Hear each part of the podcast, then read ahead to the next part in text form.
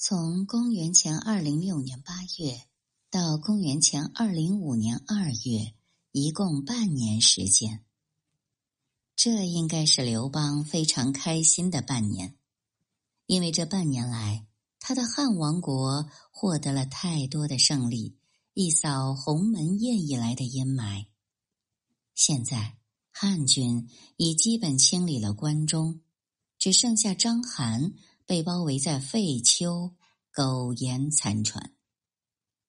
在关外，汉军连续消灭了西魏、河内、河南和韩国等四个诸侯，夺得了大片肥沃的土地。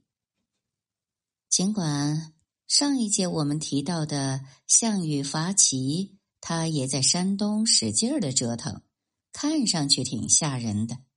但刘邦现在已经拿下的地盘，并不比项羽手里的江淮加山东小。即便项羽拿下山东，刘邦也足以和他掰手腕儿。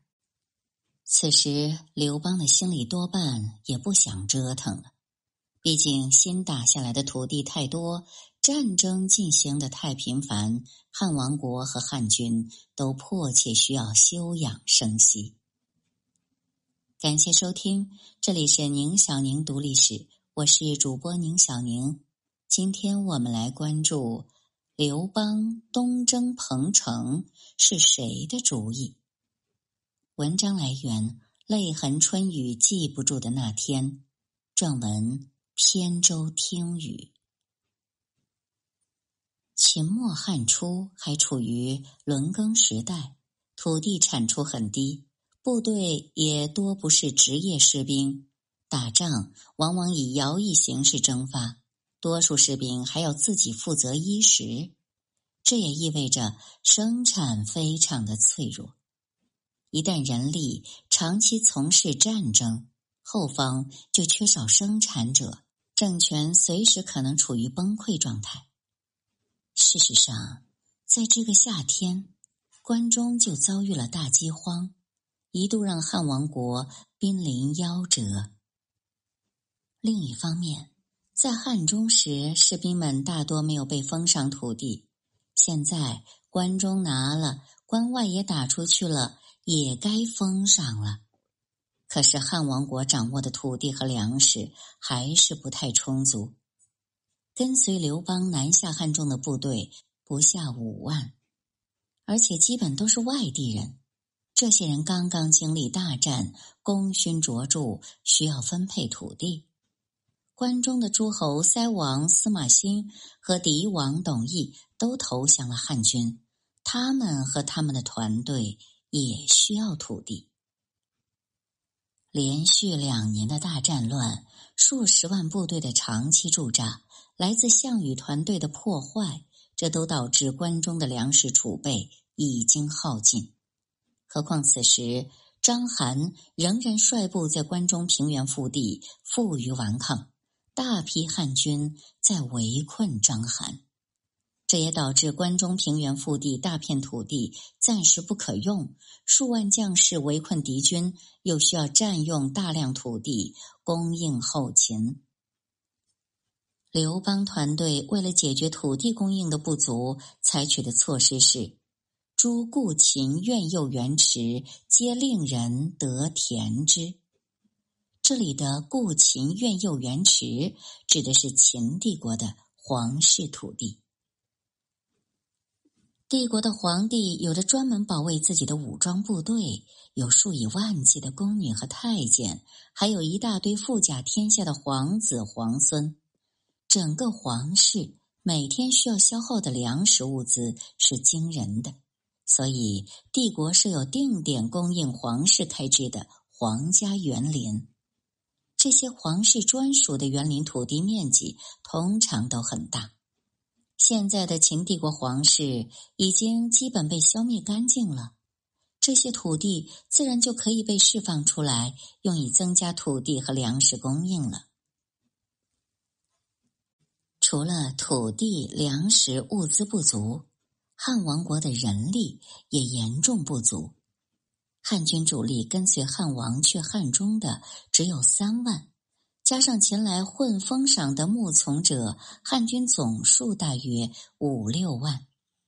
目前汉军在关中还在围攻章邯，对关东又四面出击，连灭四国。这么多新吞并的土地是需要大量士兵镇守的。仅凭汉军南下汉中的这五六万人，那肯定是不够的。汉军需要大量的补充人员。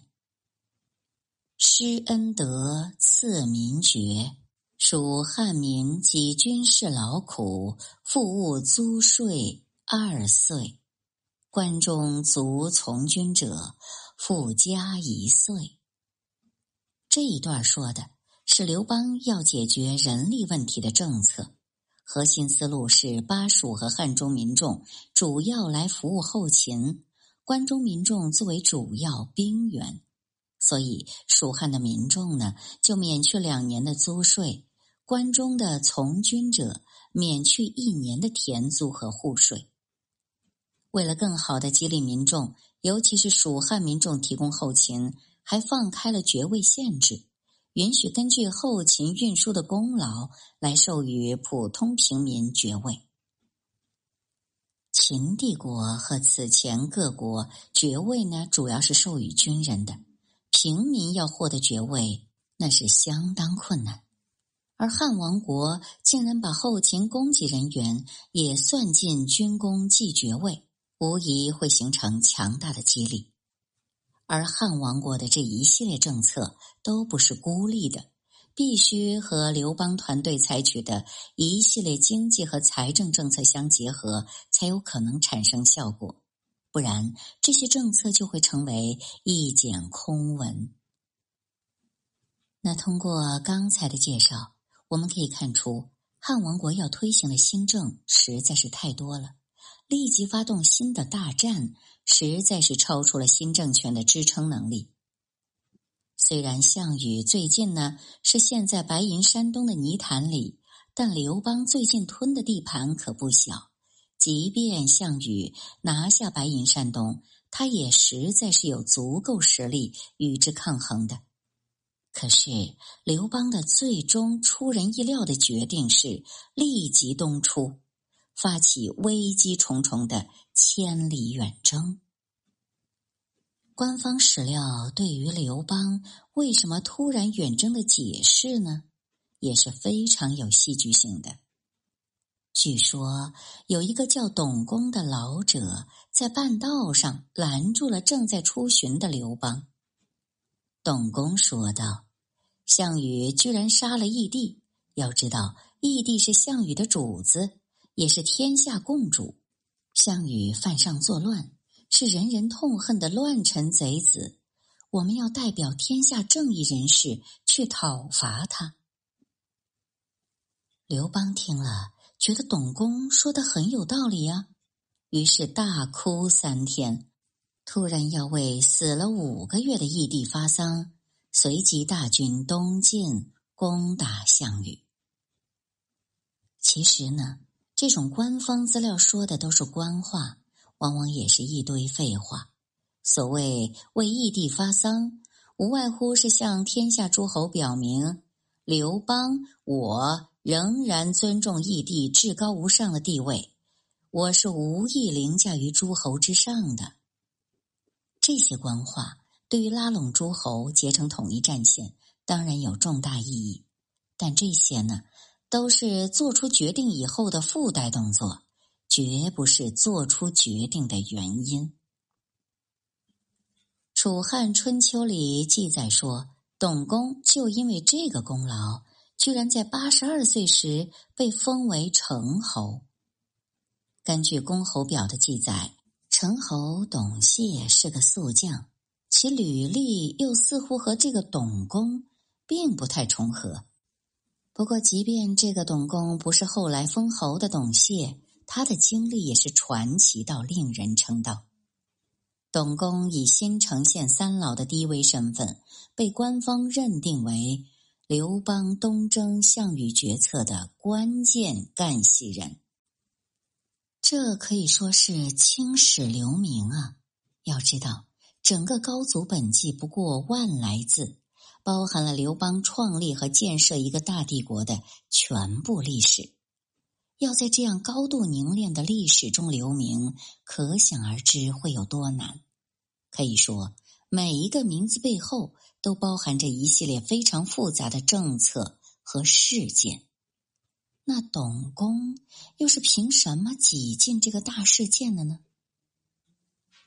举民年五十以上，有修行，能率众为善，至以为三老，乡一人。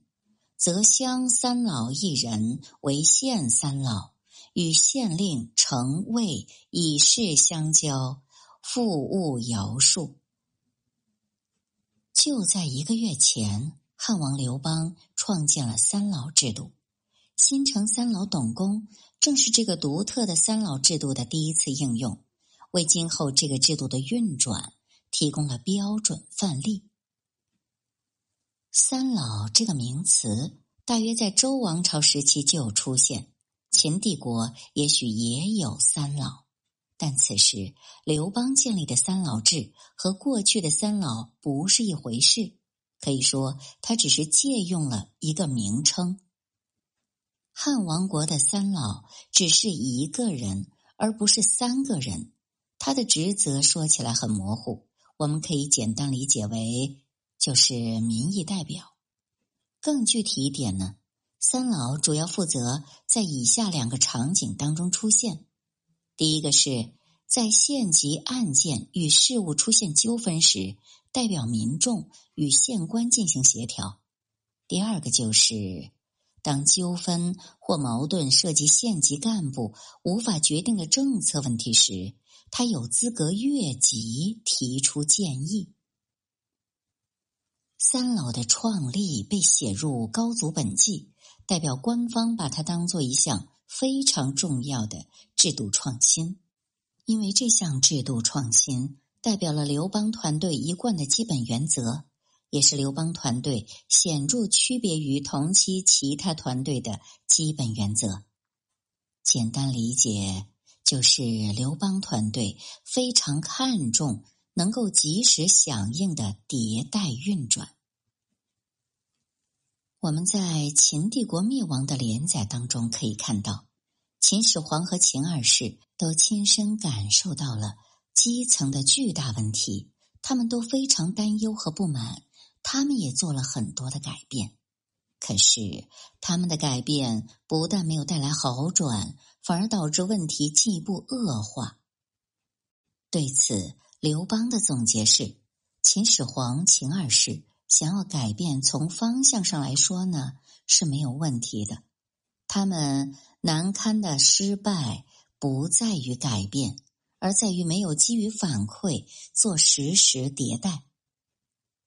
当改变只是来自于拍脑袋的自上而下的行政指令，当制度的运转缺乏反馈与迭代调整机制，那么这个改变不但不会带来好转。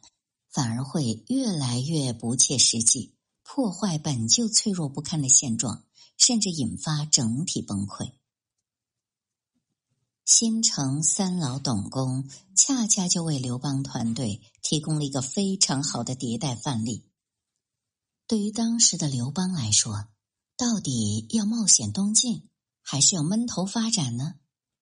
刘邦把这项任务交给了洛阳附近的三老们思考。为什么交给他们呢？因为刘邦非常想知道刚刚得到土地封赏的基层将士们的反馈，这关系到他的根基。刘邦团队夺回关中后，必然要兑现相当一部分承诺，兑现部分对军功阶层的封赏。此时的关中还在围攻章邯，很多土地没法分配，而且汉王此后把政治中心放在洛阳。因此，自然会有很多军功将士们的土地被封赏在洛阳周边。那么，这些功勋将士们对这个封赏满意吗？他们到底有没有意见呢？刘邦坐在高处，听各方的意见，听到的都是和基层隔了很多层的意见。甚至只能是各大佬、各山头为了自己的利益在那儿扯来扯去。三老制度，某种意义上来说，就是为了准确的了解和响应基层反馈而成立的。而董公呢，他是第一个向刘邦提出反馈的。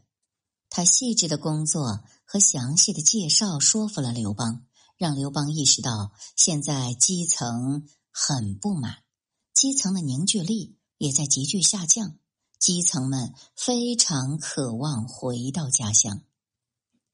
至于为什么基层会不满，我们之前已经带入将士们的角度，为大家做过很详细的解释，这里就不赘述了，大家可以。去收听一下之前的节目。项羽为什么不定都关中？当然，此刻的你可能会怀疑：你之前不是说了那些牧从者们都吵着要去巴蜀，怎么现在又说他们吵着要回家呢？其实这是两波完全不同的人。